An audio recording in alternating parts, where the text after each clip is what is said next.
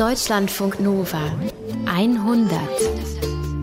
Wieder zurückkommen an einen Ort, den wir sehr, sehr mögen. Das ist ein ganz besonderes Gefühl. Diese sofortige Vertrautheit, die man dann hat. Aus dem Auto steigen, die Luft einatmen, die bekannten Gerüche wahrnehmen, die Geräusche und dann sofort wieder da sein. Manchmal reicht es, diese Orte ab und an mal aufzusuchen, um dieses Bedürfnis nach diesen Orten zu befriedigen. Manchmal wird die Sehnsucht nach einem Ort aber auch so groß, dass wir immer da sein wollen. Hin und weg, drei Geschichten vom Zurückkommen gibt es heute aus dem 100-Archiv. Folge 173 ist das. Julia Roche ist bei mir im Studio. Hi. Hallo Paulus. Drei Geschichten haben wir heute. Drei Geschichten, die eben ein bisschen älter sind. Ne? Genau, drei Geschichten aus älteren 100s. Ähm, eine davon ist die Geschichte von Christina Scheli. Die haben wir 2015 hier gesendet. Und die Christina, die stammt aus Georgien, ist als Schülerin nach Deutschland gekommen ist bekannt, eine Bekannte sozusagen von der Autorin des Beitrags, Jenny Gensmer. Und die beiden kannten sich aus der Schule. Und Christina, die ist irgendwie hier angekommen in Deutschland, aber nicht so richtig. Um so richtig in Deutschland anzukommen, musste sie erst nochmal zurück in ihre Heimat, nach Georgien. Also die macht so hin, weg und hin sozusagen.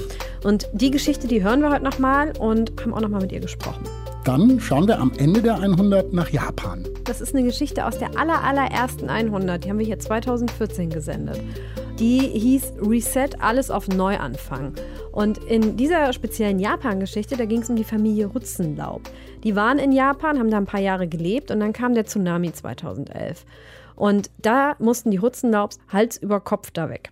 Jetzt kommen wir aber zur ersten Geschichte in der 100 und mit der Frau, deren Geschichte wir jetzt erzählen, würde ich tatsächlich gerne mal irgendwie einen Kaffee trinken oder ein leckeres, sehr süßes russisches Gebäck essen. Alla Stritz, die wirkt sympathisch, hat ein ansteckendes Lachen. Sie hat wahnsinnig viel zu erzählen. 50 Jahre alt ist sie und kam mal irgendwann mit ihrem Mann aus St. Petersburg, dem ehemaligen Leningrad, nach Wünsdorf in Brandenburg ins Hauptquartier da der Sowjettruppen in der DDR. Ihr Mann war Unteroffizier und sie hat in der Kasernenschneiderei gearbeitet, hat da Uniform genäht.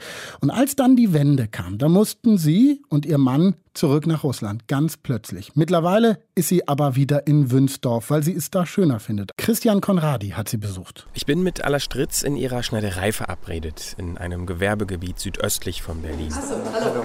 Christian, hallo. Hier entwirft die gebürtige Russin Latexuniform. Das ist jetzt neue Kollektion hier. Alla ist 50. Sie hat lange blonde Haare und trägt Tonschuhe, enge schwarze Jeans, ein schwarzes T-Shirt mit dem Logo ihrer Schneiderei und eine Halskette mit goldenem Kreuz. Das sind die Sterne, also Schulterklappensterne. Mit Uniform kennt sich Alla ziemlich gut aus, denn Militärkleidung schneidert sie nicht erst seit heute, sondern schon seit Jahrzehnten. Sind das irgendwelche oder haben die eine Bedeutung, haben die einen militärischen Kontext? Das sind die militärischen. Mhm. Nicht weit von hier war sie als Offiziersgattin in einem äh, sowjetischen Militärstützpunkt angestellt. Bis 1991 waren also eher Oberste und Generäle ihre Kunden. Heute sind es Latexliebhaber. Das ist halt Fetisch. Nach einer kurzen Tour durch ihr kleines Fetischreich gehen wir in Allas Büro. Möchten Sie das Kaffee? Ich habe russische Süßigkeiten da. Dort erzählt sie mir ihre Geschichte und die beginnt mit einem Foto. Das sind Sie. Das bin ich.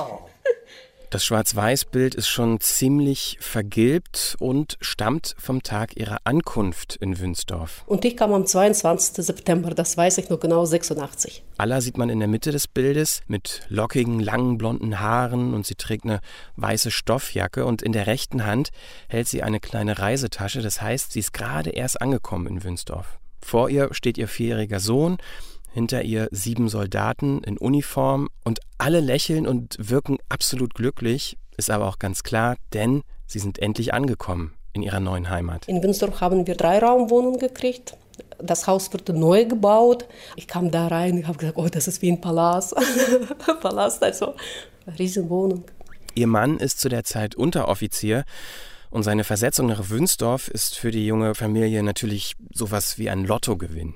Bis zu 75.000 Männer, Frauen und Kinder leben auf dem Militärstützpunkt und im Vergleich zu den Lebensverhältnissen in ihrer alten Heimat, Leningrad, ist das super für sie. Wir haben zwei Raumwohnungen gehabt, äh, wo wir mit unserem Sohn gewohnt haben und mit meinen Eltern, also fünf Personen in zwei Raumwohnungen. Alla wollte schon immer Schneiderin werden, vor allem als sie 16 war. Damit musste sie aber noch ein bisschen warten, und zwar bis sie volljährig war, denn ihre Eltern hatten ganz andere Pläne für sie. Bei mehreren Familien sind Ärzte und natürlich meine Mutter hat gewünscht, dass ich auch Zahnärztin werde und ich habe gesagt, nein, möchte ich nicht. Und dann haben Sie Modedesign studiert. Ja, also ich habe sehr gut Schule abgeschlossen. Also ich habe im Zeugnis nur äh, also alle fünf gehabt, was auf Deutsch sehr schlecht ist. Bei, bei uns in Russland andersrum. Bei uns ist die beste Note fünf. Also ich musste nicht mal Prüfungen also ähm, machen. Also ich wurde sofort also eingenommen. Mit 18 begann sie dann ihr Modedesign-Studium an der Kunstakademie in St. Petersburg. Und im gleichen Jahr wurde sie auch schwanger und hat ihren langjährigen Freund Alexander geheiratet. Wir kannten uns, wo wir noch klein waren. Also wir haben Ferien zusammen verbracht bei Omas und da haben wir uns kennengelernt. Und dann haben wir geheiratet. 1986 dann also der Befehl zur Versetzung ihres Mannes nach Wünsdorf und für alle ist das das absolute Paradies. Eine neue, große und kostenlose Wohnung, die komplette Grundversorgung zahlt Moskau und sie wird zum zweiten Mal schwanger und außerdem klappt es auch noch mit einem neuen Job. Denn als studierte Modedesignerin heuert sie in einer Schneiderei an und die liegt direkt neben dem Offiziershaus. Und dort habe ich dann auch gearbeitet. Aber wir haben wirklich nur für die, also Major oder, äh, also nur für oberste Schicht genäht. Und das waren alles Frauen? Nein, wir haben am Bügel einen Mann gehabt hieß auch Alexandra.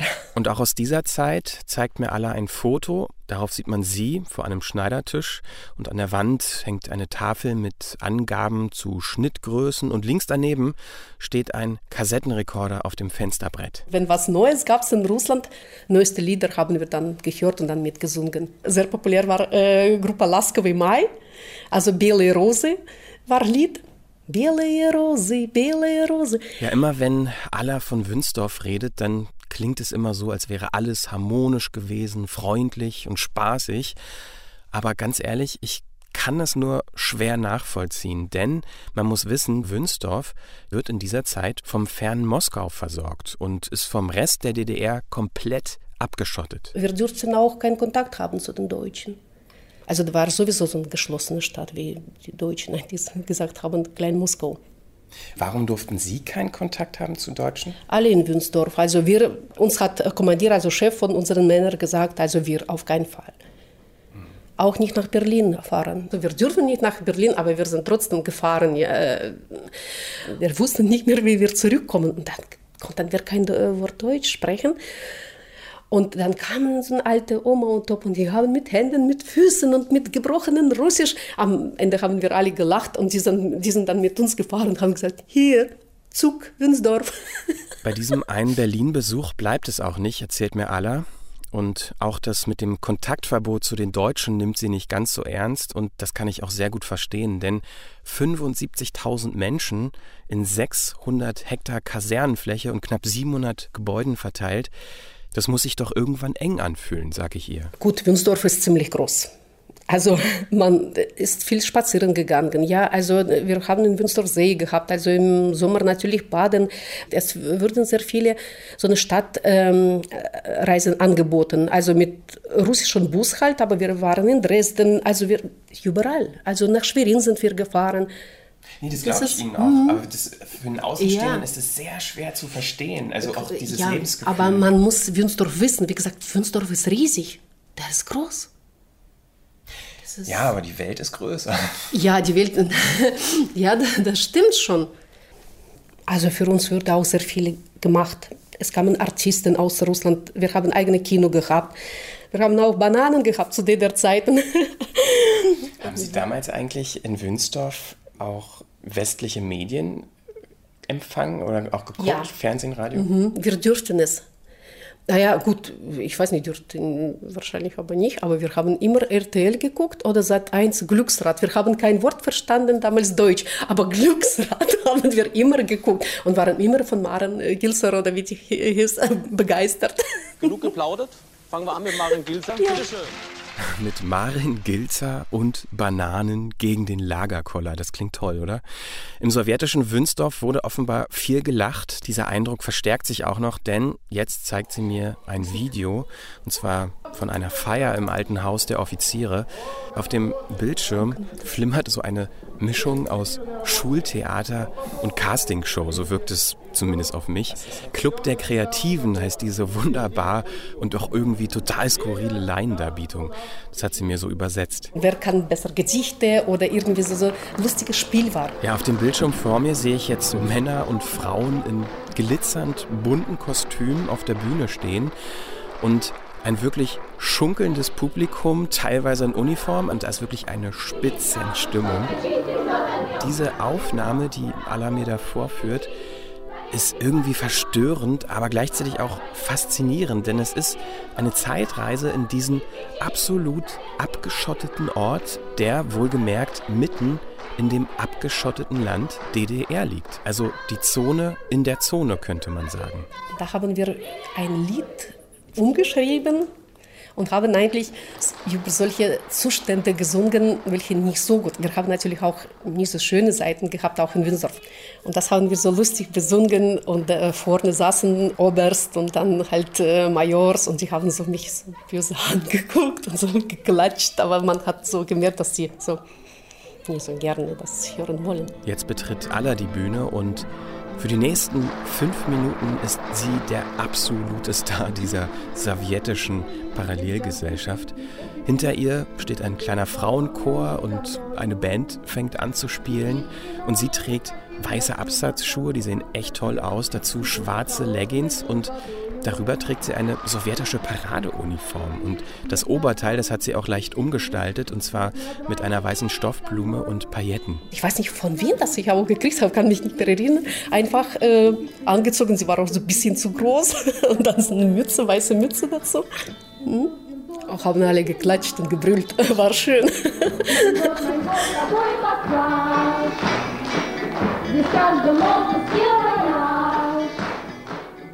nach den, äh, also diese Vorstellung haben viele mich erkannt und dann immer aus dem Auto, Soldaten haben immer gehupt.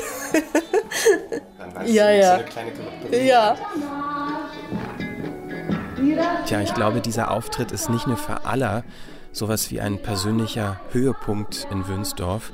Denn wenn sie von diesem Abend am 19. Januar 1989 erzählt, dann wird ganz klar, Dabei handelt es sich um eine kollektive Erinnerung. Und die wird natürlich gerne geteilt im russischen sozialen Netzwerk V-Kontakte. Da gibt es diverse Videos von dieser Zeit. Die Gruppe Wünsdorf hat sogar über 10.000 Mitglieder und die meisten Nutzer schwärmen von dieser doch irgendwie scheinbar sorglosen Zeit.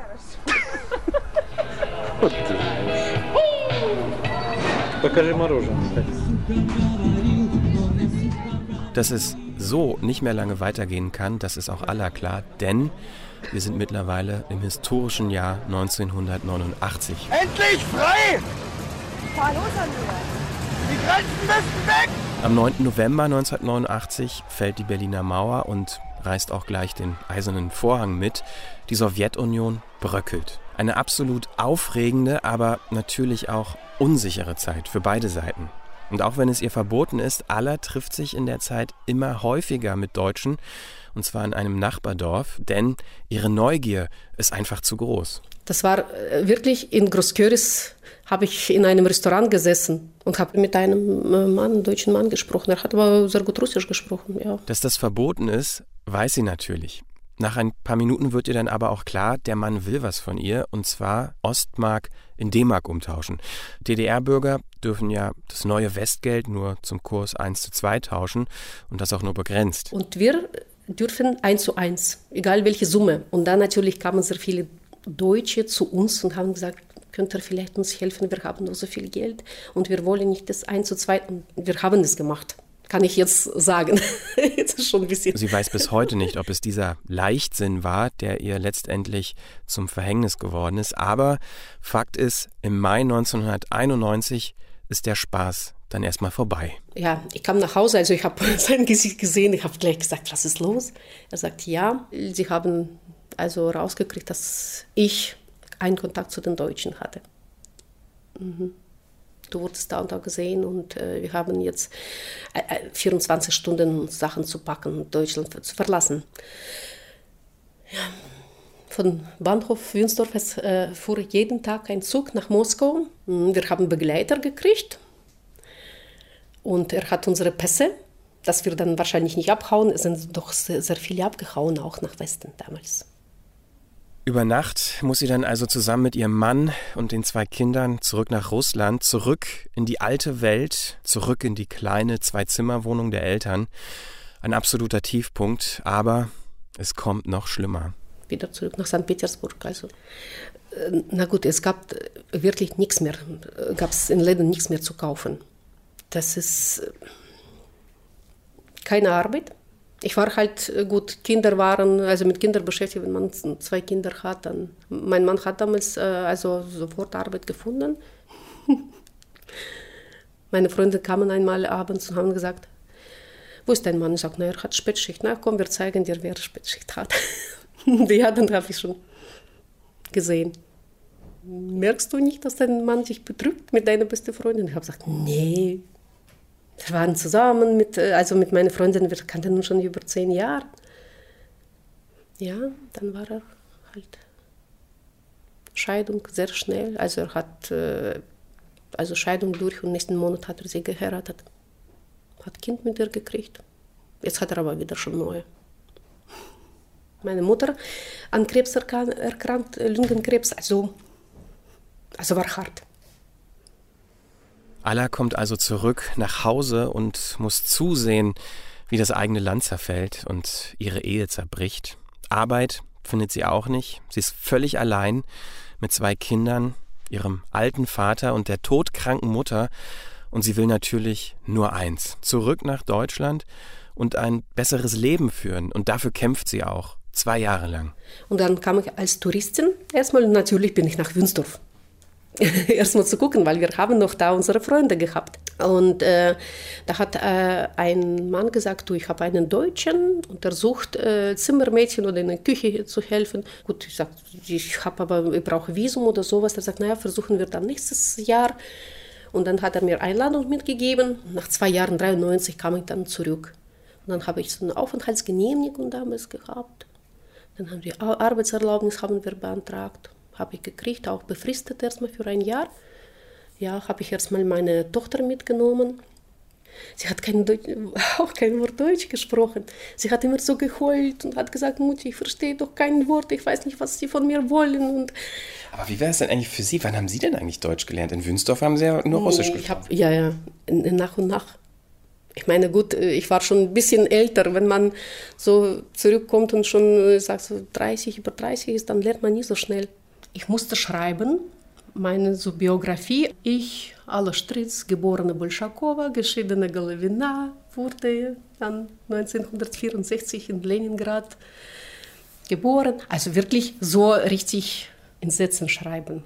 Dann haben sie mir Zeitung gegeben, habe dann musste Zeitung lesen und dann musste ich auch erzählen, ob ich dann verstanden habe. Und so wird langsam, nach und nach, Stück für Stück alles ein bisschen besser. Allas Vater pflegt seine krebskranke Frau in St. Petersburg, ihr Sohn bleibt vorerst bei der Stiefmutter und Alla sucht ihr Glück in Wünsdorf ein zweites Mal. Und sie findet es. Ja, er war Koch und da und ich habe dann halt in der Küche geholfen, so haben wir uns kennengelernt.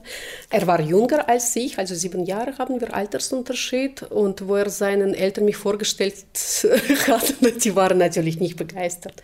Frau, geschieden, Russen, älter mit zwei Kindern, also ich habe komplettes halt negatives Paket mitgebracht. Aber jetzt sind wir schon fast 20 Jahre zusammen und am 12. Juli 96 haben wir geheiratet. Wir haben uns nicht mal gestritten in allen Jahren. Also. Wir sind schon Oma und Opa und für Enkelin ist natürlich auch, das ist die Opi-Opi. Eine neue Familie hat Alla gefunden. Nun fehlt eigentlich nur noch eins, der richtige Job. Denn das Entwerfen von Kleidern und das Handwerkliche am Schneidern, das fehlt ihr wirklich sehr. Ja, habe ich mich dann beworben äh, in verschiedenen Schneidereien.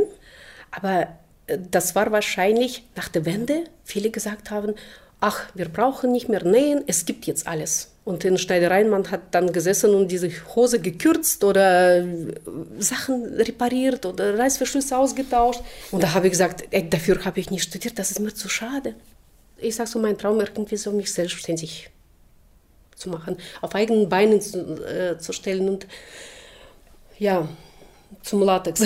Weil Latex, das war für mich interessant, das war was Neues. Ich habe gesagt, okay, ich probiere es. Muss ich auch was noch dazu lernen, zum Beispiel beim Schnitt zu machen, weil das ist schon ein bisschen anders als äh, aus normalem Stoff, die Sachen. Alle wollen, dass das eng sitzt und äh, also körperbetont. Können Sie mit der Szene auch was anfangen oder war das für Sie am Anfang so, hm, ja? So. Genau so war das.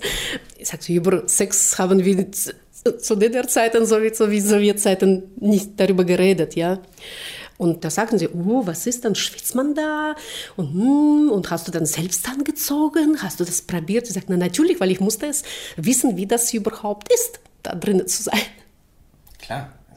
Man kann ja nicht Dinge verkaufen, die man, ja. von denen man selber nicht weiß, wie sich ja. anfühlt. Ja, wenn wir was Neues äh, machen, dann probieren wir es selbst. Das geht. Dieses Lachen habe ich bei unserem Treffen wirklich lieben gelernt. Und das hat sie glücklicherweise nicht verloren in all diesen Jahren, auch wenn es wirklich schwer war. Erst die Euphorie in Wünsdorf, dann der unglückliche Weg zurück in die zerfallene Heimat, wo auch ihre Familie zerbricht, und schließlich dann der harte, aber letztlich glückliche zweite Weg nach Wünsdorf. Und mir kommt es tatsächlich so vor, als hätte sie diesen Ort nie wirklich verlassen. Und er lässt sie auch nicht mehr los. Kurz bevor ich mich vor ihr verabschiede, schauen wir noch einmal in diese alte Aufnahme ihres Auftritts rein, da im Haus der Offiziere. Ich sehe, wie Allah auf der Bühne steht und singt und beklatscht wird. Sehen Sie, es ist alles voll. Und jetzt steht alles leer.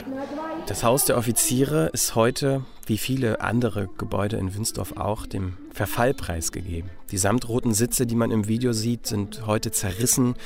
Der Boden hat Löcher, der Putz fällt von der Decke, die Farben sind längst ausgeblichen. Aber alle paar Wochen streift Aller über diese verlassene Militäranlage, empfängt immer wieder ehemalige Bewohner, führt russische Gäste durch diese Sowjetgeisterstadt und damit hält sie die Erinnerung an diese Zeit und an diesen Ort, die für so viele Menschen offensichtlich so viel bedeutet, auch am Leben. Ist schon interessant, äh, gucken, wie die Leute reagieren. Aber alle weinen, alle. Und dann bei mir sind auch dann drinnen, auch jetzt. Hm. Das ist halt Teil meines Lebens, ja. Wünsdorf, schöner als St. Petersburg. Deswegen ist aller Stritz wieder zurückgekehrt, die Schneiderin von Wünsdorf. Christian Konradi hat die Dame für die 100 besucht. Und für aller ist ja Wünsdorf tatsächlich ein Sehnsuchtsort. Ne? Also besser als St. Petersburg. Sie wollte da unbedingt wieder zurück aus Russland, wieder hin nach Wünsdorf, weil sie nur dieses eine Ziel hatte, eben weil es ihr Sehnsuchtsort war. Julia, hast du sowas auch, so einen Sehnsuchtsort, wo du dich immer wieder hingezogen fühlst? Äh, Habe ich nicht mehr so, hatte ich aber mal. Und zwar so ein bisschen mit der Stadt Dresden. Da bin ich geboren, aber nicht aufgewachsen. Und da hatte ich lange das Gefühl, es wäre irgendwie schöner da zu leben, als an den Orten, wo ich dann eben so gelebt habe, gerade zu dem Zeitpunkt. Ähm, mittlerweile hat sich das aber mit diesem Sehnsuchtsding so ein bisschen erledigt. Woher kommt das? Ich glaube, das hat so ein bisschen mit der Realität zu tun, die mir da so einen Strich durch die Rechnung gemacht hat, weil ich irgendwann tatsächlich äh, statt mich zu sehnen, einfach irgendwo angekommen bin. Auch wenn das vielleicht nicht der Ort ist, der jetzt die ultimative Sehnsucht in mir ausübt. Also äh, wir senden ja hier aus Köln, das heißt, ich lebe auch in Köln und ja, bin hier irgendwie angekommen. Hier sind so Freunde, Familie, Hobbys, Beruf, hier ist einfach alles. Und bei aller ist es ja ähnlich, ne? Also es ist ja jetzt auch nicht, weil Wünsdorf so eine tolle Stadt oder so ein tolles Örtchen ist, sondern es hat mit anderen Dingen zu tun, dass sie dahin will. Genau, es hat mit anderen Dingen zu tun, es hat vor allem mit der Vergangenheit zu tun. Aber äh, das finde ich kommt ja in dem Beitrag auch gut durch. Die ist halt vorbei. Also am Ende sind wir ja mit ihr quasi nochmal da in diesem Gelände, wo sie gelebt hat, in dieser alten Kaserne, in diesem Raum, wo sie gesungen hat. Und es ist halt alles zerfallen. Also eigentlich ist von dieser Sehnsucht ja überhaupt nichts mehr geblieben. Das Einzige, was sie noch hat, ist sozusagen die Erinnerung daran. Und vielleicht macht das ja so ein Sehnsuchtsort auch aus. Ich weiß nicht, ob du das vielleicht kennst. Also bei mir, ich, ich habe jetzt nicht so einzelne krasse Sehnsuchtsorte, aber ich habe eine Sehnsucht, die ich auch mehrmals im Jahr sozusagen befriedigen muss. Das ist die Sehnsucht nach Land, Natur, draußen sein. Also das mache ich dann mit dem Urlaub oder auch mal zwischendurch am Wochenende. Aber das ist wirklich so, wenn ich dann merke, oh, die Stadt, Köln dreckig, voll, laut. Und wenn ich dann rausfahre und das ist dann ganz egal, ob ich irgendwie kurz in die Eifel fahre, eine Dreiviertelstunde oder richtig raus, dann aus dem Auto steigen und auf dem Land zu sein, weiß ich nicht, dann gefällt mir sogar der Geruch von Kuhgülle, der auf die Felder versprüht wird, weil das so, ja, weil das irgendwie so was Uriges ist. Und da könnte ich mir auch vorstellen, dass ich irgendwann mal, wenn die Lebensverhältnisse das hergeben, ähm, das auch zu meinem Lebensmittelpunkt mache, das Land irgendwie, die Natur. Also, dass ich da dann auch hinziehe. Aber gerade eben ist das nicht was, wo ich länger oder dauerhaft sein will. Glaubst du, es würde vielleicht diese Sehnsucht entzaubern, wenn du da dauerhaft leben würdest? Ja, wahrscheinlich schon, weil ich ja dann doch auch Stadtmensch bin und die Stadt in vollen Zügen genieße und das, was in der Stadt passiert und was man da alles machen kann, was du auf dem Land halt nicht hast.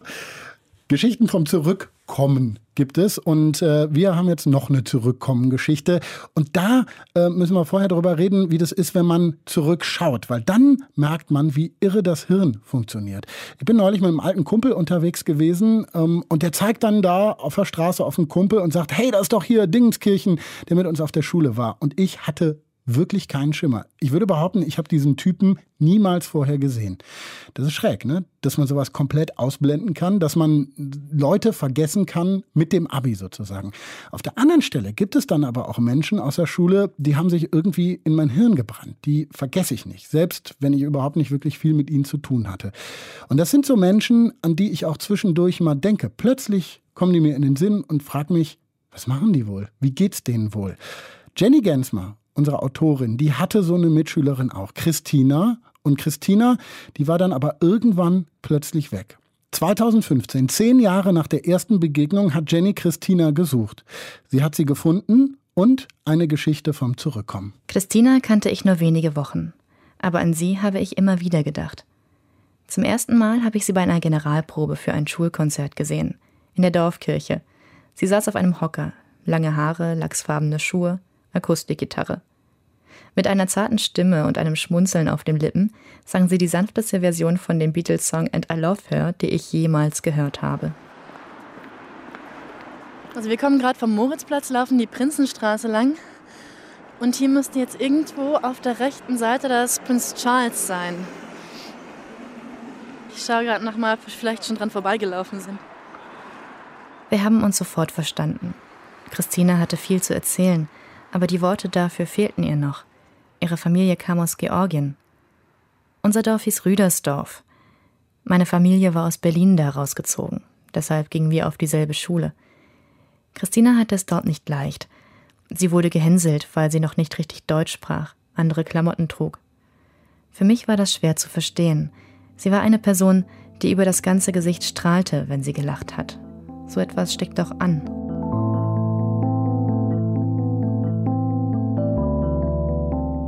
Einmal hatte mich Christina zu sich nach Hause eingeladen. Sie lebte in einem tristen grauen Mietshaus. Erst als ich im Innenhof auf ein paar Leute traf, die mir in gebrochenem Deutsch sagten, wo genau ich klingeln musste, wurde mir klar, dass Christina in einem Heim für Einwanderer lebte. Jüdische Einwanderer, die darauf warteten, dass ihnen eine Stadt zugewiesen wurde, wo sie aufgenommen werden sollten. Georgien befand sich politisch und wirtschaftlich in ständigem Umbruch.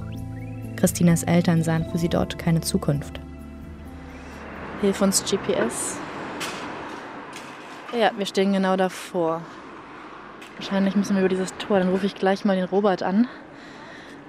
Das ist der Freund von Christina, sozusagen unsere Kontaktperson. Wir verbrachten den Nachmittag mit Reden. Über Gott, an den ich nicht glaubte. Christina schon. So etwas Wundervolles wie der Mensch, wie du und ich, so etwas könne doch nicht vom Affen abstammen, fand sie. Die Mutter kam immer wieder rein und brachte uns kleine Süßigkeiten. Christina hat mir das Lied vom Schulkonzert vorgespielt und zum Abschied einen Armreif geschenkt, so einen goldfarbenen mit Elfenbeinimitat. Ein paar Wochen später, nach dem Abi, bin ich nach Frankreich gegangen. Dort habe ich den Armreif verloren, genauso wie den Kontakt zu Christina.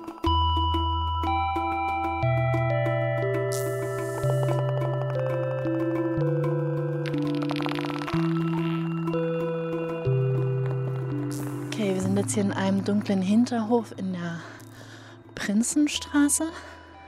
Theater am Aufbauhaus.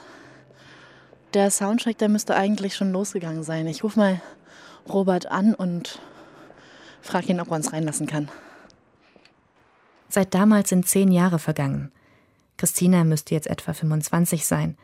Zuletzt habe ich mich an sie erinnert, weil ich einen Artikel über Georgien in der Zeitung gelesen habe. Und da wollte ich endlich wissen, was aus ihr geworden ist. Ich muss nicht lange recherchieren.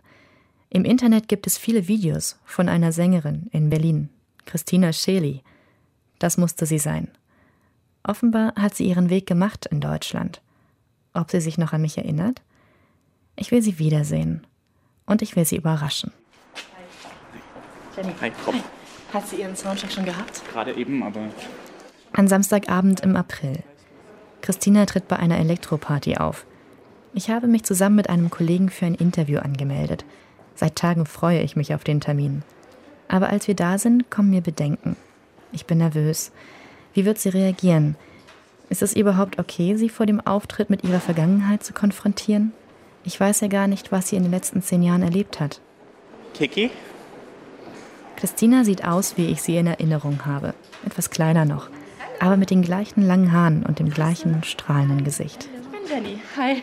Ich Christina? bin Christina. Ja. Hi. Hast du Zeit für ein bisschen längeres Interview eventuell mit ja, uns? Ja, sehr gerne, weil Oder der Timing bisschen... passt gerade. Ach, jetzt bist du schon fertig? Ja, ich bin schon fertig. Jetzt habe ich dich einfach gesiezt. Ähm, Sollen wir uns mal ein Platz Du kannst mich ruhig duzen, das ist kein Thema. Okay. Ich bin mir nicht ganz sicher, ob sie mich erkannt hat. Wir sitzen uns gegenüber, backstage, auf alten Ledersofas. Der Raum ist klein. Draußen geht der Soundcheck weiter. Du hast vorhin gefragt, wie wir auf dich gekommen sind. Und das liegt daran, dass ich dich schon kenne. ja, das wollte ich aber eben gerade dir auch sagen. Du kommst mir so bekannt vor. Besonders dein Mundwinkel, beziehungsweise der ist so einmalig, den kann man irgendwie nicht vergessen. Und wenn ich äh, mich jetzt erinnern darf, das ist ein Rüdersdorfer äh, Kirchenchor. Fast. Das war ein Schulkonzert. Ja, ich weiß, aber wir haben dort geprobt, denke ich mal. Genau, richtig. Das ist ja erstaunlich. Ich hätte nicht gedacht, dass du mich erkennst. Ich habe dich sofort erkannt, als ich die Hand gegeben habe. Aber dann dachte ich mir, nein, ich bilde mir das nur ein. Und äh, ja, Jenny, ja. Ich weißt du, warum ich dich noch äh, sehr, sehr gut in meiner Erinnerung habe, weil du, glaube ich, überhaupt die erste warst in Deutschland, die mich als Person akzeptiert und gesehen hat.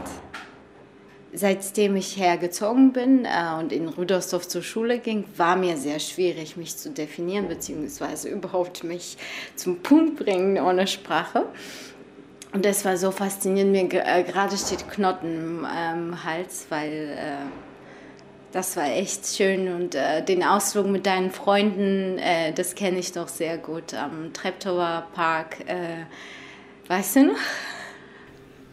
Ich habe mich ja daran erinnert, dass ich mal bei dir gewesen bin, aber wir sind auch zusammen ausgegangen. Genau. Also das war erster Ausgang für mich in Berlin. Also wow. In der Schule sahen wir uns nie. Ich machte Abitur, lernte für die Abschlussprüfungen. Ein Sommer, in dem ich einen Abschnitt in meinem Leben beendete und ein neuer anfing. Fast jedem meiner Freunde ging es so. Christinas Leben aber war damals gerade komplett durcheinander geworfen worden. Neues Land, neue Sprache, neue Schule. Ihre Mitschüler machten es ihr nicht leicht. Womit ich aber nicht gerechnet hatte, war, dass sie es eventuell gar nicht schaffen könnte. Aber ich bin abgehauen.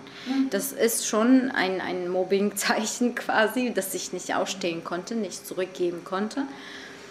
Und warum auch ich Schule abgebrochen hatte. Ich hatte keinen Spaß dabei. Also das bringt ja nichts, wenn du absolut ähm, demotiviert wirst dabei und niemand dich irgendwie lockt und sagt, ey, das hast du gut gemacht.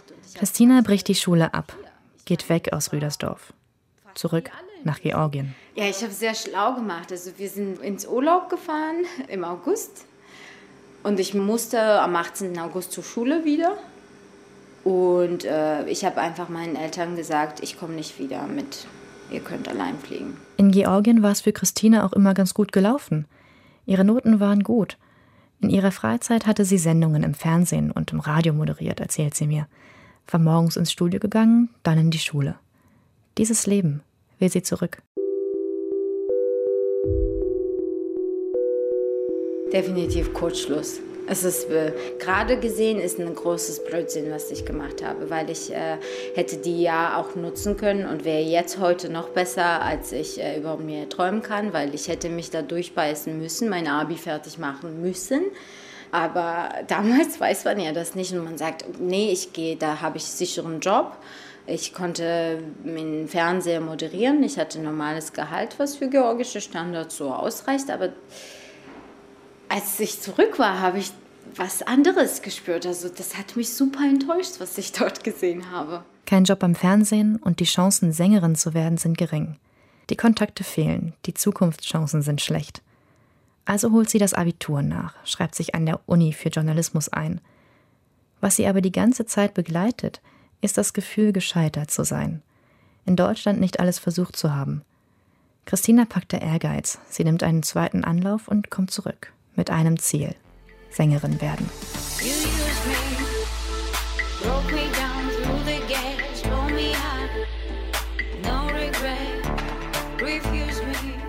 Mir stand klar, ich will das studieren oder beziehungsweise das lernen, was mein Beruf ausmacht. Und wenn ich Sängerin sein will, dann muss ich halt nicht Vokal studieren, sondern Fach selbst, also was drumherum ist. Und mich hat immer Medien interessiert, also habe ich mich hier in Deutschland für Medienwissenschaft und Musikwissenschaft und Medienmanagement interessiert. Christina beginnt ihr Studium in Berlin, knüpft Kontakte in der Musikszene, nimmt an Gesangswettbewerben teil, singt in kleinen Clubs und Bars.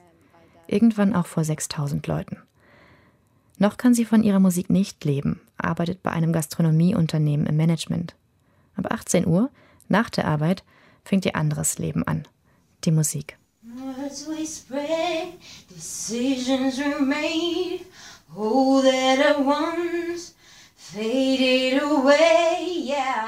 Das ist das 90 Prozent, glaube ich, komplett, die Musik. Ohne Musik wäre ich nicht angekommen.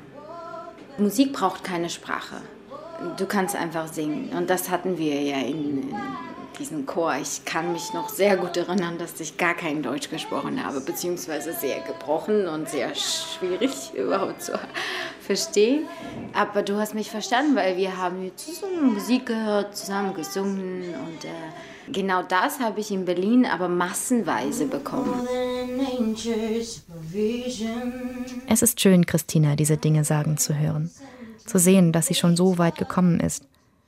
Wie sie so vor mir sitzt, hat sie noch viel von der Christina von damals. Aber im Gegensatz zu dem Mädchen mit der Gitarre in der Kirche zeigt sie heute sehr deutlich, was sie kann und was sie will. Sie hat sich durchgebissen, scheint glücklich und in ihrem Leben angekommen zu sein.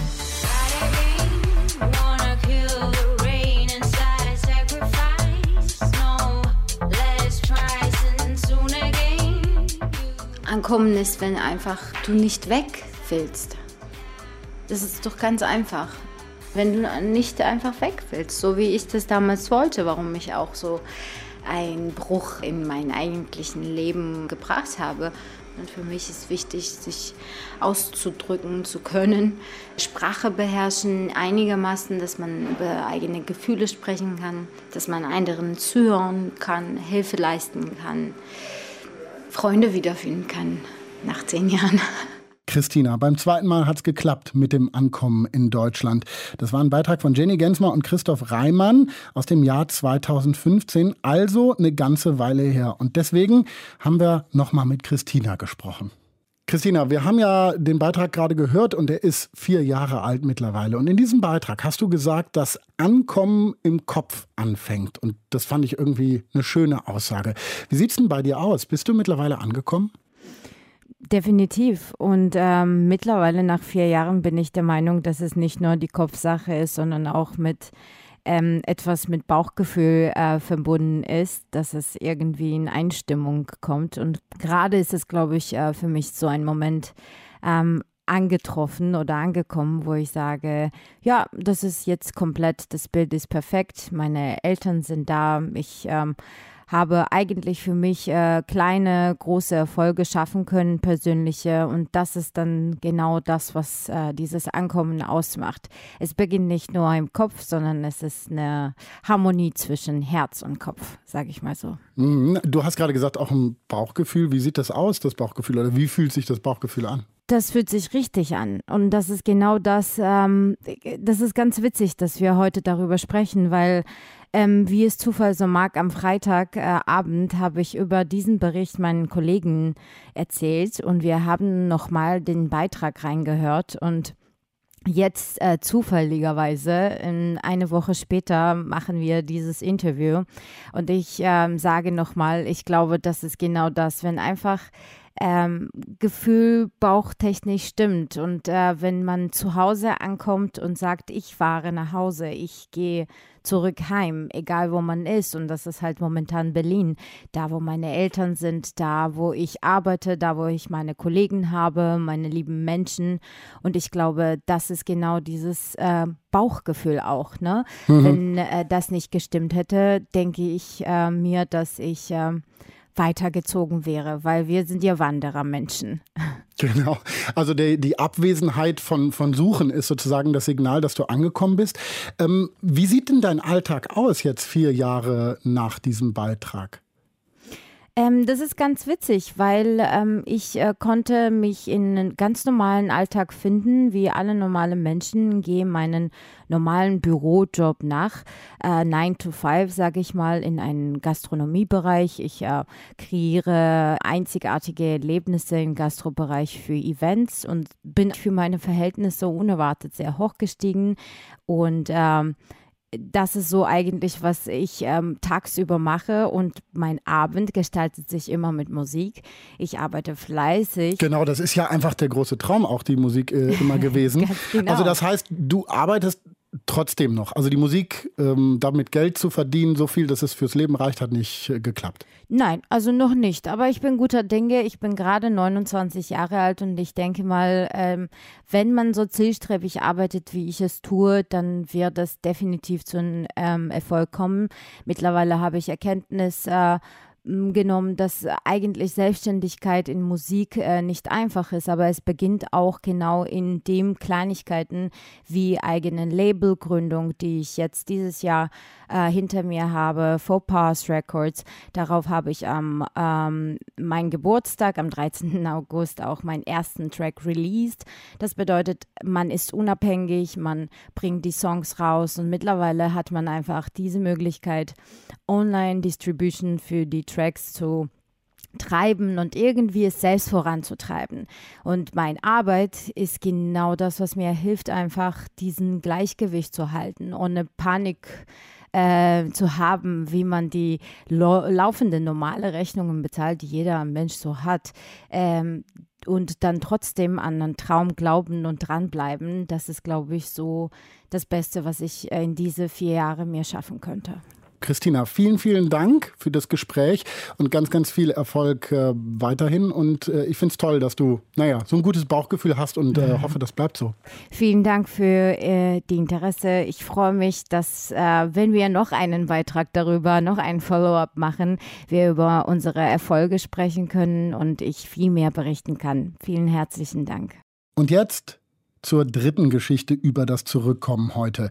Dafür müssen wir nochmal auf den 11. März 2011 zurückblicken. Das ist der Tag, an dem sich für Japan alles geändert hat. Da gab es das Erdbeben vor der japanischen Küste, das stärkste Erdbeben, das da je gemessen wurde. Und wir kennen die Geschichte, wir wissen, was danach passiert ist. Das Erdbeben hat einen Tsunami ausgelöst, dann kam eine Flutwelle, die über die Küstengebiete gerauscht ist im Norden Japans. Das Atomkraftwerk in Fukushima wurde dabei beschädigt und es kam dort zum Supergau. Die Katastrophe, die eine weitere Katastrophe ausgelöst hat. 18.000 Menschen sind gestorben, 300.000 Menschen mussten fliehen aus der Region und haben alles verloren. Noch immer sind viele Menschen rund um das Atomkraftwerk nicht zurückgekehrt in ihr Zuhause. Und das, obwohl das Ganze sieben Jahre her ist. Die Familie Hutzenlaub aus Böblingen, die wird diese Tage im März 2011 nie wieder vergessen. 2009 ist die Familie nämlich nach Tokio gezogen, hatte sich da gerade ein neues Leben aufgebaut und plötzlich kam dann alles anders. Lena Breuer hat Luzinde Hutzenlaub, ihren Mann und die vier Kinder in Böblingen getroffen. Das ist meine japanische Schublade. Also wenn du hier reinguckst, ist ein lauter so kleine japanische Tellerchen und Schüsselchen. Da ist ein Sake-Gefäß. Das hier ist für Wasabi. Da kann man sich so einen Klecks Wasabi drauf tun. für Sojasauce. Im Haus von Familie Hutzenlaub im schwäbischen Böblingen ist Japan allgegenwärtig. An den Wänden hängen japanische Bilder. Es gibt japanisches Essen von japanischem Geschirr. Denn Japan war einmal die Heimat von Luzinde und ihrer Familie. Im Ausland zu leben war schon immer mein Traum. Und ich würde auch jetzt sofort wieder gehen wenn ich die Möglichkeit hätte. Ich wäre auch immer noch wieder nach Japan zurückgegangen und ich glaube, da bin ich nicht die Einzige, oder? Ja, darf ich mal so eins mit Doch die Katastrophe von Fukushima im März 2011 hat alles verändert, eine Rückkehr unmöglich gemacht. 2009 bekommt ihr Mann Holger Hutzenlaub ein Angebot. Er ist Automobildesigner und soll in Tokio ein Designbüro leiten. Eine Gelegenheit, auf die Luzinde lange gewartet hat. Ich wollte eigentlich immer lieber gerne auch mal weg. Und ich habe gehofft, dass er irgendwann mal die Möglichkeit hat, irgendwo hinzugehen. Und es stand auch schon ein paar Jahre vorher mal im Raum. Also ich war sofort bereit. Ich fand es total cool. Die sechsköpfige Familie wandert aus, bricht in Deutschland alles ab. William ist zwei, Maria neun, Lilly elf, Paulina die älteste ist 13 Jahre alt. Ab jetzt sind die Hutzenlaubs eine deutsche Auswandererfamilie in einem fremden Land, in dem alles so anders ist. Die leichtesten Dinge sind plötzlich nicht mehr selbstverständlich.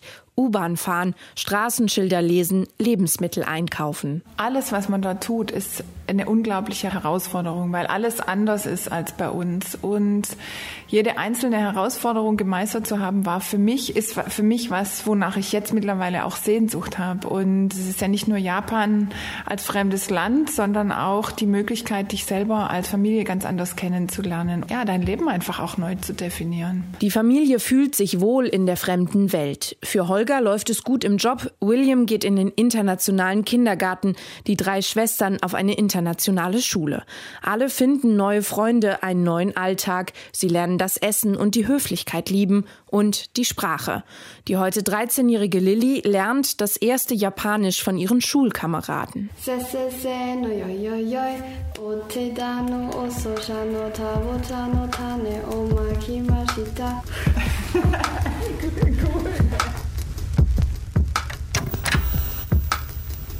Die Nachrichten. Ein schweres Erdbeben der Stärke 8,9 hat heute früh Japan erschüttert. Nach ersten Angaben aus Tokio erreichte eine mehrere Meter hohe Welle die Pazifikküste im Osten des Landes. 14 Uhr die Nachrichten. Nach dem Erdbeben in Japan ist die Zahl der Toten auf mindestens 60 gestiegen. In der Atomanlage Fukushima im japanischen Tsunami-Gebiet hat es offenbar eine Explosion gegeben. Ein Regierungssprecher erklärte in Tokio, über dem Atomkraftwerk habe sich eine dichte Rauchwolke gebildet. Zuvor hatten die Behörden vor der Gefahr einer Kernschmelze gewarnt. Das Kühlsystem der Anlage ist durch das schwere Erdbeben und den nachfolgenden Tsunami defekt. 18 Uhr die Nachrichten.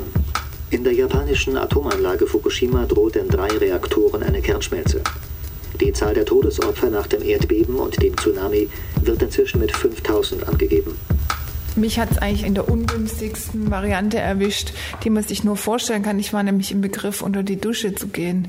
Ich kam gerade vom Joggen und hatte nichts an. Also das heißt, ich habe mir was angezogen, ich habe mir eine Flasche Wasser und meinen Geldbeutel geschnappt und die Pässe, weil ich einfach nicht wusste, was passiert. Am 11. März 2011 ist Lucindes Mann Holger im Büro, William im Kindergarten und die drei Töchter in der Schule in Yokohama. Also das Chaos war einfach so unvorstellbar und das war, hat mich schon irritiert.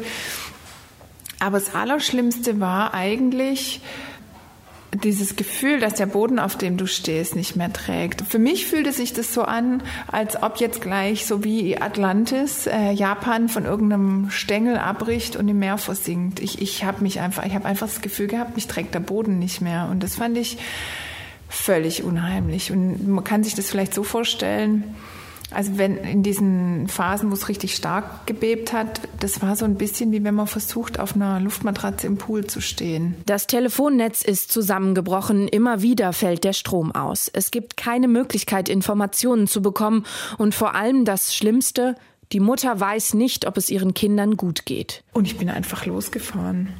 Und im Nachhinein war das total blauäugig, weil da ist eine Brücke über den Fluss, du wusstest nicht, gibt es die noch? Und wenn ja, hält mich aus, kein Straßenschild oder sonst irgendwas hat mehr funktioniert und so. Also es war irgendwie war total chaotisch, aber du hast da gar nicht drüber nachgedacht. Bist halt los, Kinder holen, meine Kinder müssen nach Hause. Mehrere Stunden ist Luzinde unterwegs, fährt durch ein zerstörtes Tokio. Sie findet ihre Kinder an der internationalen Schule, keines ist verletzt. Ihr Mann Holger erreicht erst um zwei Uhr morgens das Haus der Familie, gemeinsam mit zwei deutschen Geschäftspartnern. Die Familie ist froh, wieder zusammen zu sein.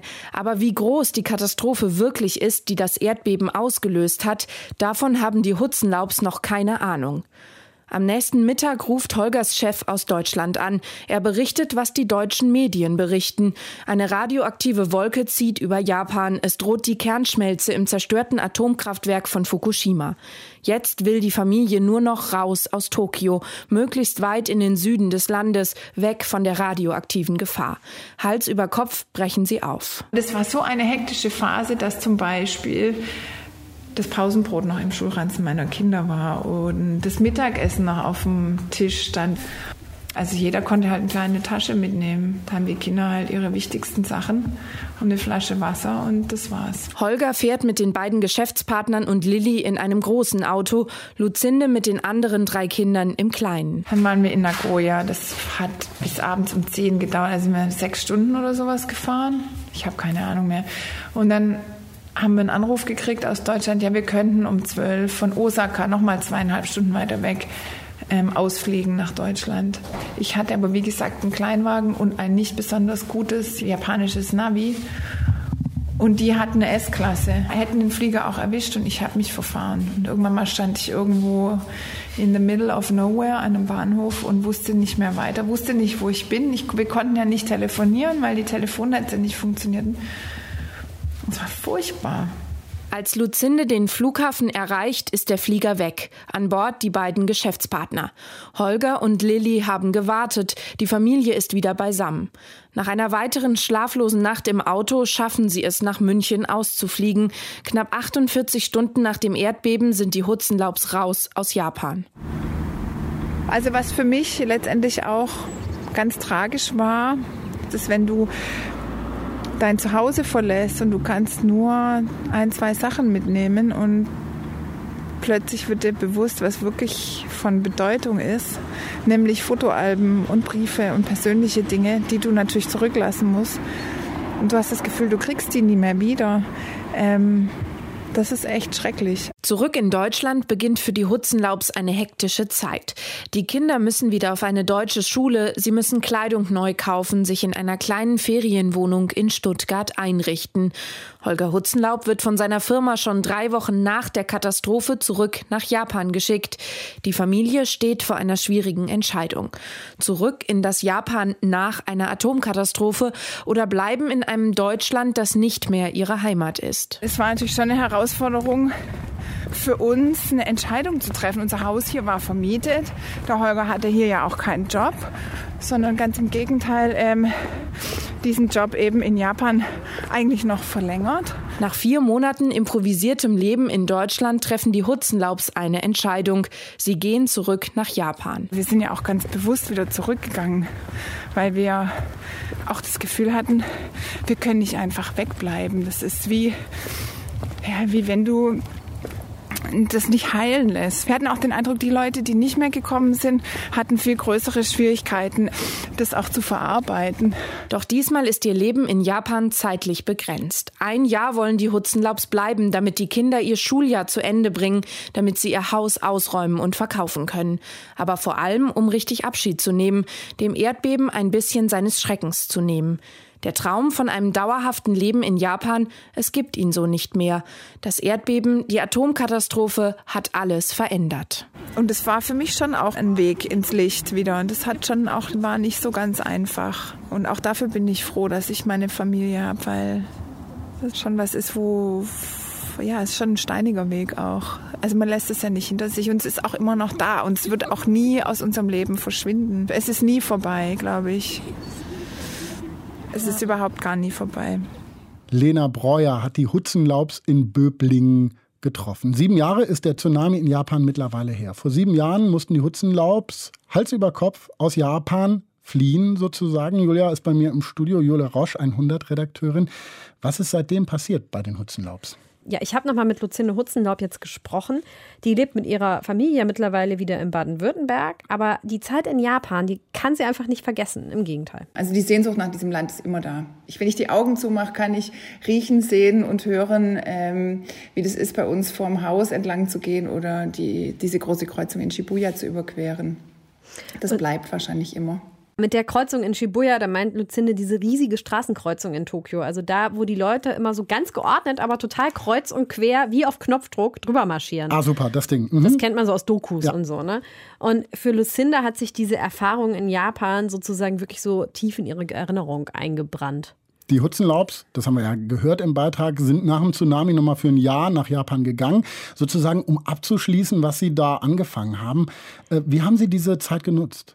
Ja, darüber haben wir auch gesprochen und äh, sie hat gesagt, in erster Linie ging es ihr darum, dass die vier Kinder in Japan das schon angefangene Schuljahr beenden.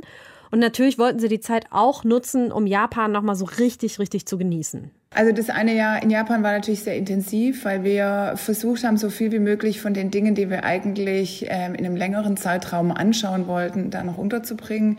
Wir haben sehr intensiv Abschied genommen und haben immer auch wieder ähm, angezweifelt, ob das die richtige Entscheidung war, nach Deutschland zurückzukehren. Letztlich ging es dann aber eben zurück für die sechsköpfige Familie nach Deutschland. Da ging kein Weg dran vorbei.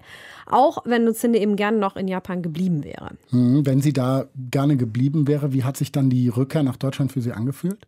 Ja, das war für sie gar nicht so einfach, hat sie mir gesagt. Vielleicht sogar schwerer als die Ankunft in Japan, obwohl sie ja in Deutschland eigentlich in ihre gewohnte Heimat zurückgekehrt ist.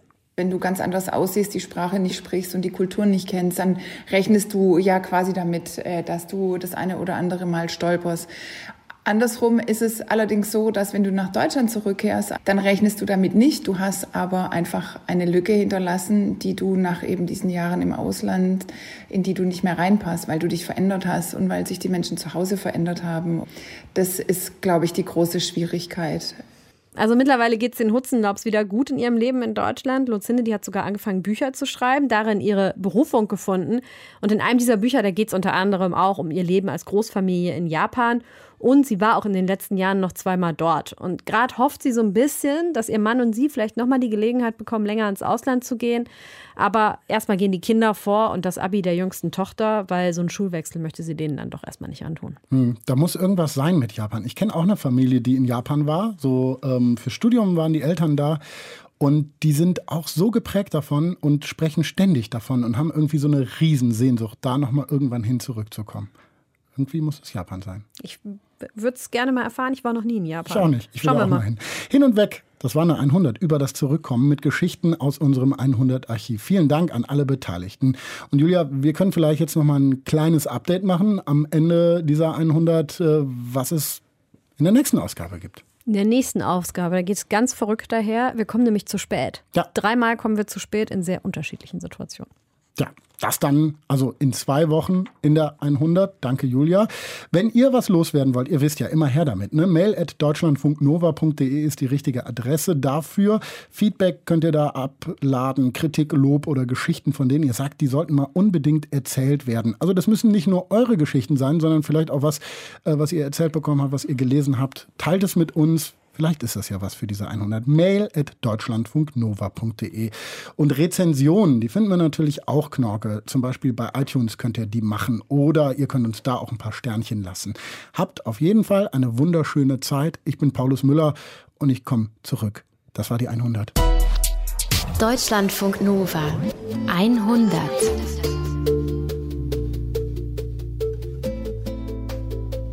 Was Alla in unserem Gespräch immer ganz oft erwähnt hat, war, dass der Zusammenhalt in Wünsdorf für sie ganz wichtig war. Klar, da waren tausende Menschen auf sehr engem Raum zusammen. Und sie hat auch ganz oft erwähnt, dass jeder alles über jeden wusste. Und deshalb hat mich umso mehr überrascht, dass sie fast gar nichts über ihren Mann wusste, beziehungsweise sie hatte keine richtige Ahnung davon, was ihr Mann eigentlich gemacht hat. Na, er war im Geheimdienst. Ich wusste nicht mal vieles über seine Arbeit, muss ich auch sagen. Ich habe selbst in einem Fernsehen gesehen, wo er also seinen Arbeitsplatz hatte. Da war ein Team in Wünsdorf und da ist ein Herr Hochmann, hat gezeigt, so einen Bunker und wo die Sicherheitsdienst gearbeitet hat und sowas. Und ich gucke, da Schild, dass da steht Name von meinem Mann. Sie hat also selbst erst vor drei Jahren erfahren, dass ihr Mann in irgendeiner Art und Weise im Geheimdienst involviert war. Was genau er dort gemacht hat, weiß sie bis heute nicht. Sie ist da selber noch am Recherchieren. Auf jeden Fall wirklich gruselig.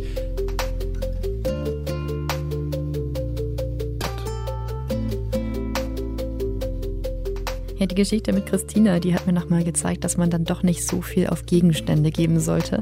Und zwar ist es so gewesen, dass dieser Armreif, den sie mir geschenkt hatte, so als Freundschaftssymbol und zum Abschied, der mir geklaut wurde in Frankreich in einem Schwimmbad, dass sie sich an den gar nicht erinnern konnte. Und der hat ja eigentlich dazu geführt, dass ich so ein schlechtes Gewissen hatte, dass ich wirklich Hemmungen hatte, mich zu melden. Und was dann letztendlich auch dazu geführt hat, dass der Kontakt zwischen uns beiden abgebrochen ist und wir erst nach zehn Jahren wieder was voneinander gehört haben. Aber das Allerschlimmste war eigentlich dieses Gefühl, dass der Boden, auf dem du stehst, nicht mehr trägt. Ich habe die Familie Hutzenlaub tatsächlich kurz nach dem Erdbeben im März 2011 kennengelernt. Ich habe da in der Nachrichtenredaktion vom ZDF gearbeitet und war händeringend auf der Suche nach deutschsprachigen Protagonisten. Und so habe ich Kontakt mit der Familie aufgenommen und in der Zeit nach dem Erdbeben zahlreiche Interviews mit den Hutzenlaubs geführt und sie auf ihrer Reise zurück nach Deutschland begleitet. Ja, und wenn ihr noch ein bisschen Platz habt in eurem Gehirn und in eurem Ohr für schönes und spannendes Audio. Wir haben noch eine Geschichte für euch, die ähm, ja ein bisschen zu dem passt, was wir heute gehört haben. Es geht um zwei Cousinen, die sich seit Kindertagen ganz, ganz nahe gestanden haben. Nilo und Nasli heißen die. Beide sind im Iran geboren und mit ihren Familien nach Aserbaidschan, nach Baku geflüchtet, in die Hauptstadt dort. Und da sind sie dann miteinander aufgewachsen, bis die Sowjetunion dann zusammengebrochen ist und die Familien beschließen, wir wollen, wir müssen hier weg. Nilos Familie flüchtet nach Schweden. Naslis Familie geht nach Deutschland. Und beide Mädchen müssen in neuen Ländern ankommen. Nilo erinnert sich zum Beispiel an ihre Ankunft in Schweden. Das war das Paradies für mich. Das war alles so neu, das war Europa, die Häuser waren anders, die Wohnung war also wenn ich heute Fotos sehe, dann denke ich, ja, das war nur, das war Ikea-Einrichtung. Ja? Mhm. Standard, ja. wie so eine Studentenwohnung, Sessel, so, so Küchennische, ähm, Tisch. Aber das war halt für mich alles das, was ich noch nie gehabt hatte. Weißt du, in, unserem, in unserer Platte da in der Sowjetunion, ja. das war irgendwie ein Traum. Nilo kommt dann in die Schule, lernt Schwedisch, ihre Grundschullehrerin hilft ihr beim Ankommen, wo sie kann und, und, und. Nasli in Deutschland macht eine ganz, ganz andere Erfahrung. Ich, habe eigentlich bis heute überhaupt keine guten Erinnerungen an meine Grundschullehrerin. Es war nämlich so, wir haben eine, ein Diktat geschrieben. Es gab jede Woche ein Diktat und ich hatte einen einzigen Fehler. Und ähm, dass ich nur einen Fehler hatte, das hat die Lehrerin betont, dass ich Zweitbeste quasi war. Aber dann kam natürlich die Susi oder Sabrina, Sabine, irgendwas mit S hieß die, das war die Klassenbeste. Die wurde richtig gelobt. Die wurde, durfte nach vorne kommen, ihr Diktat abholen. Und also es gab keine Art von Wertschätzung für jemanden wie mich. Die ganze Geschichte findet ihr in der 100 Ausgabe 30. Also einfach mal anhören, ist wirklich schön, findet ihr natürlich auf deutschlandfunknova.de. Deutschlandfunk Nova 100. Jeden Sonntag um 16 Uhr. Mehr auf deutschlandfunknova.de.